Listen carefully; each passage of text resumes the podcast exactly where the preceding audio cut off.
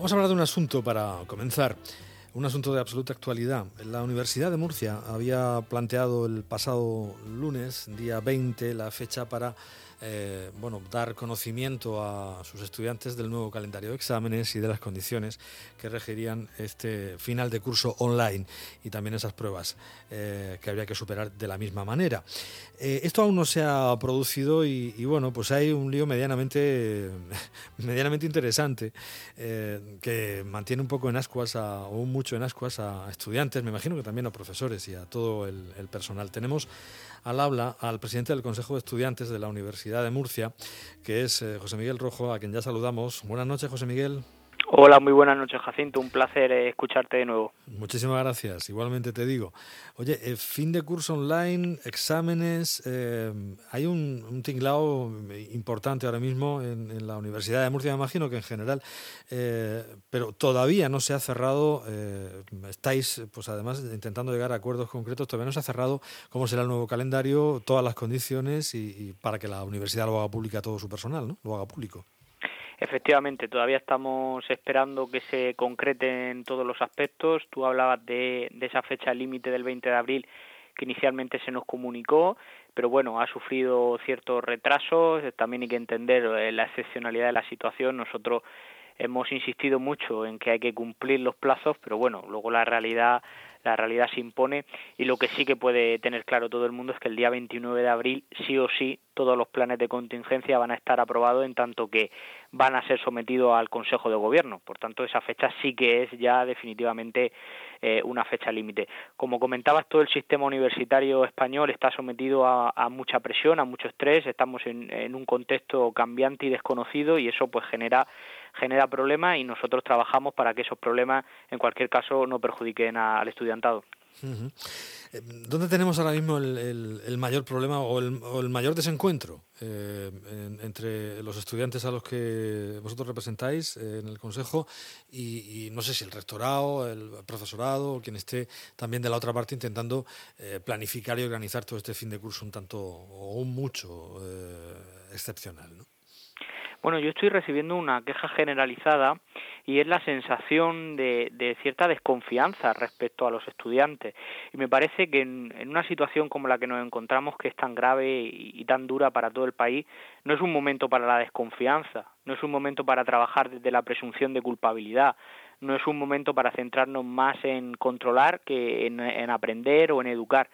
Yo creo que todos tenemos que confiar en todos, también los estudiantes tienen que eh, confiar y ser generosos con los profesores, pero nos toca pedir desde el Consejo de Estudiantes, lógicamente, que haya generosidad y flexibilidad por parte de todos los docentes, porque la, la situación no es fácil, las condiciones de estudio no son para nada óptimas. Muchos compañeros nos, nos, escriben con preocupación porque habitualmente ellos utilizan salas de estudio para poder concentrarse, no lo pueden hacer ahora en casa y tienen miedo de que además de no poder estudiar en buenas condiciones, esos nuevos exámenes online que no, no conocemos, que tienen condiciones particulares, eh, pues terminen con un rendimiento académico negativo, terminen con un alto índice de suspenso y el problema, evidentemente, de los suspensos es perder la beca y el año que viene tener que hacer frente a una segunda matrícula. Es un problema socioeconómico. Hablabas antes de presunción de, culpabilidad. Eh, bueno, la gente no se fía, ¿no? Si te copias en un examen presencial, pueden pensar que en un examen online lo vas a tener más fácil. Eh, aunque bueno, se, me consta que se están arbitrando medidas muy eh, muy severas ¿no? para, para eh, controlar esa, esas posibles irregularidades. no sé, hay exámenes tipo test, hay, hay que dirigirse, no hay que se puede tener nada hay que tener en cuenta que también se ve tu entorno, no puedes tener nada encima de la mesa, eh, no desviar miradas, etcétera, etcétera. Eh, pero bueno, se parte de esa presunción, ¿no? De que cuando hablabas de esa, de esa presunción de, culpabilidad, de, que el estudiante va a la picaresca y que va a intentar copiar. Sí, realmente se parte de ello y la verdad es que nos genera un poco de tristeza. Yo entiendo que hay que establecer mecanismos de control porque la universidad pública es una institución rigurosa donde los estudiantes realmente aprobamos por mérito y capacidad y que también tienen que garantizar las condiciones de igualdad. Eh, eso es evidente y por supuesto nosotros lo defendemos porque además eh, garantizar la igualdad, mérito y capacidad hace que nuestros títulos y que todo nuestro esfuerzo tenga valor, ¿no? Pero entre, entre garantizar eso, entre garantizar unos mínimos y pasar a, yo creo que a un exceso de, de celo o a un exceso de control, pues lo único que lo único que genera es más estrés, más desconfianza y al final pues es como una olla a presión que, que queremos que nos salte y, y yo pido pues es un poco de flexibilidad, un poco de generosidad y siempre ser conscientes de que las condiciones de estudio no están siendo las óptimas, de que las condiciones de docencia tampoco son las normales y pues bueno, eso tiene que reflejarse de alguna manera en la evaluación. También pendientes de la tecnología, de que todas las plataformas funcionen, de que no tengamos ningún, ningún cuelgue durante un examen, de que, de que todo vaya como tiene que ir y también de los medios que se les supone a todo el mundo que pueda tener en casa y no siempre es así. Completamente. Nosotros hoy eh, hemos publicado 10 puntos mínimos para una evaluación justa, eh, 10 reivindicaciones mínimas y una de las fundamentales que, que, queríamos incidir es que si alguien tiene problemas técnicos, eso no acarrea un suspenso, que esa persona a la que le puede fallar el wifi, estos días que hacemos muchas videoconferencias, muchas llamadas, pues estamos viendo que a veces te falla el wifi, se desconecta. Yo ayer tuve una experiencia eh, que, que, que, de verdad me sobrepasó porque estaba a punto de entregar una práctica y no se me guardó el documento Word lo hice mal, no sé lo que, lo que hice y se me pasó la hora. Y, afortunadamente el profesor lo, lo, lo entendió, pero pero eh, si eso pasa en un examen, ¿qué respuesta institucional vamos a tener? Yo creo que eh, hoy se lo transmití al rector y, y, creo que va a trabajar en ese sentido.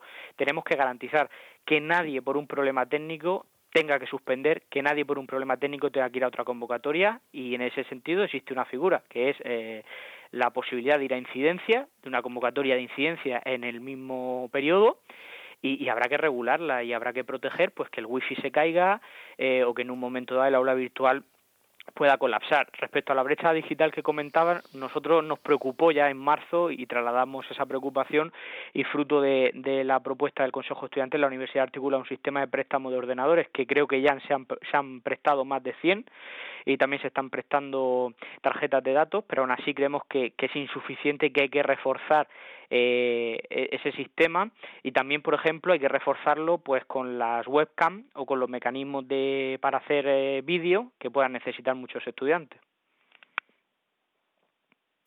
Bueno, pues eh, habláis también de otra cuestión que es esa no penalización de los suspensos. Claro, efectivamente, eso es una de nuestras principales reivindicaciones frente a la comunidad autónoma de nuevo es una reivindicación moderada, de mínimo, es un para garantizar que ningún estudiante tenga que salir de las aulas por motivo socioeconómico.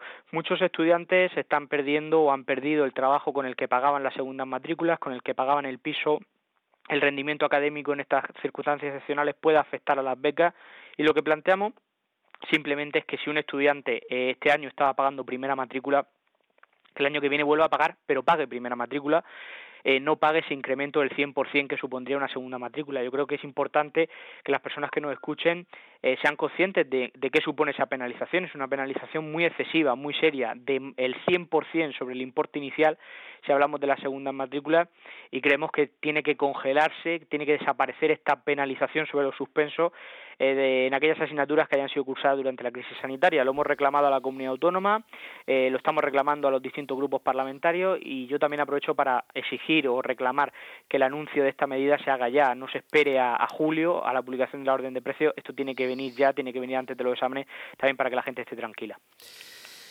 Bueno, pues esperamos que se llegue a un, a un entendimiento y que finalmente. Hablabas de la, de la fecha límite. Eh, el 29 de abril. El 29 de abril. Eh, cuando va a ser el Consejo, Consejo de, gobierno. de Gobierno, efectivamente. Y, y, bueno, pues que se llegue a un entendimiento, se llegue a un acuerdo y, y se pueda dar ese fin de curso.